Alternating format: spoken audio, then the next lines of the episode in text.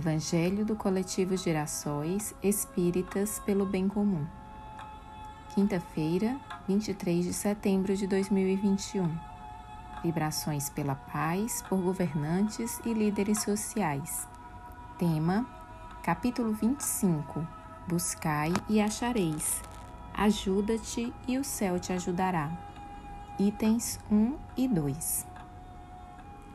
Boa noite a todos. Com muita esperança e gratidão que estamos mais uma vez reunidos para o Evangelho do Coletivo Girassóis Espíritas pelo Bem Comum. Nessa hora, vamos voltar os nossos pensamentos ao querido irmão e mestre Jesus. Vamos nos inspirar nos ensinamentos deixados por ele e nos animar em seu amor por cada um de nós. Peçamos também a proteção divina e a companhia da espiritualidade amiga nesta noite de quinta-feira. Convido a todos a vibrar no dia de hoje pela paz, por nossas irmãs e irmãos governantes e líderes sociais. Vibremos para que as lutas diárias sejam travadas com doçura e que o Espírito de Justiça reine em nossas vidas para alcançarmos a tão sonhada paz. Vibremos de modo especial por nossas irmãs e irmãos governantes e líderes sociais. Oremos para que cada um reconheça o papel que deve seguir nesse plano no sentido de preservar a vida e a humanidade. Que assim seja. Em continuidade ao estudo sequenciado do Evangelho segundo o Espiritismo do coletivo Girassóis Espíritas pelo Bem Comum, hoje iniciaremos o capítulo 25, Buscai e achareis. Itens 1 e 2. Ajuda-te e o céu te ajudará. Item 1. Pedi e se vos dará. Buscai e achareis. Batei a porta e se vos abrirá. Porque quem pede, recebe, e quem procura, acha. E aquele que bata a porta, abrir-se-á. Qual homem dentre vós que dá uma pedra ao filho que lhe pede pão? Ou se pedir um peixe, dar-lhe-á uma serpente? Ora, se sendo maus como sois, sabeis dar boas coisas a vossos filhos. Não é lógico que, com mais forte razão, vosso Pai que está nos céus dê os bens verdadeiros aos que lhes pedirem? São Mateus, capítulo 7, versículos 7 a 11. Do ponto de vista terreno, a máxima buscai e achareis é análoga a esta outra. Ajuda-te a ti mesmo, que o céu te ajudará. É o princípio da lei do trabalho e, por conseguinte, da lei do progresso, porque o progresso é filho do trabalho, visto que este põe em ação as forças da inteligência. Na infância da humanidade, o homem só aplica a inteligência à cata do alimento, dos meios de se preservar das intempéries e de se defender dos seus inimigos. Deus, porém, lhe deu a mais do que otorgou ao animal. Deu o desejo incessante do melhor. E é esse desejo que o impele à pesquisa dos meios de melhorar sua posição que o leva às descobertas, às invenções, ao aperfeiçoamento da ciência, porquanto é a ciência que lhe proporciona o que falta. Pelas suas pesquisas, a inteligência se lhe engrandece, o moral se lhe depura. As necessidades do corpo sucedem às do espírito. Depois do alimento material, precisa ele do alimento espiritual. É assim que o homem passa da selvageria à civilização. Mas bem pouca coisa é imperceptível mesmo, em grande número deles, o progresso que cada um realiza individualmente no curso da vida.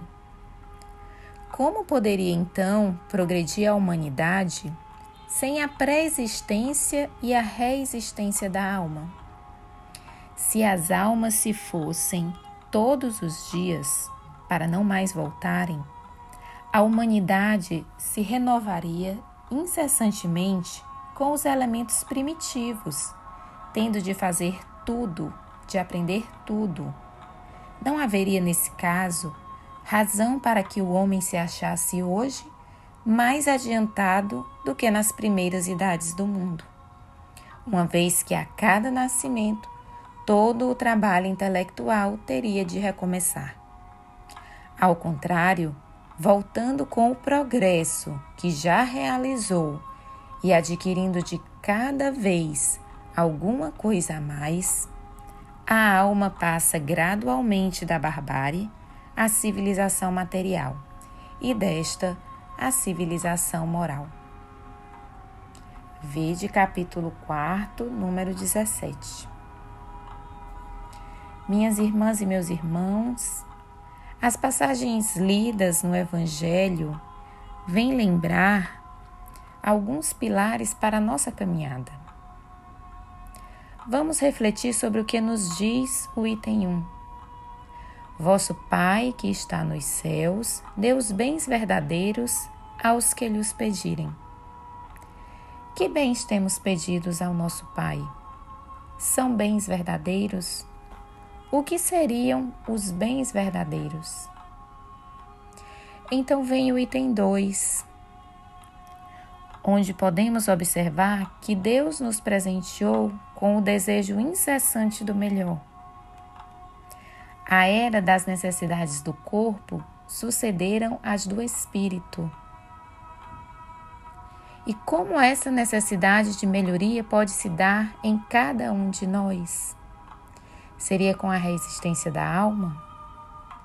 E nos é respondido que, se as almas se fossem todos os dias para não mais voltarem, a humanidade se renovaria incessantemente com os elementos primitivos, tendo de fazer tudo, de aprender tudo, voltando com o progresso que já realizou e adquirindo de cada vez alguma coisa mais, a alma passa gradualmente da barbárie à civilização material e desta à moral. Para Leon Denis, sobre a moral, esta é uma das expressões da lei eterna, divina, de evolução e do progresso, lei da qual ela é inseparável, visto que nela encontra seu apoio e sua sanção. O ensino moral deve mostrar a todos a finalidade da vida, que não é a procura da felicidade, como muitos supõem, mas o aperfeiçoamento e a depuração do ser, que deve sair da existência melhor do que nela entrou. Os meios de realização são o trabalho, o estudo, o esforço constante para o bem. Denis, 1982, página 53. Assim, meus irmãos e minhas irmãs, fiquemos com essas belíssimas passagens, tendo em mente o desejo de aproveitar a oportunidade que nos foi dada nessa existência de tantas outras existências anteriores, de subir mais um degrau em nossa escala evolutiva, rogando a Deus por bens verdadeiros para o cumprimento de nossa missão, trabalhando, pedindo para receber, pois Ele nos atenderá. Roguemos ainda que o amor de nosso Mestre Jesus Cristo esteja presente conosco e nos conduza. Que assim seja. Este foi o Evangelho do Coletivo Girassóis Espíritas pelo Bem Comum. Tenhamos uma noite abençoada.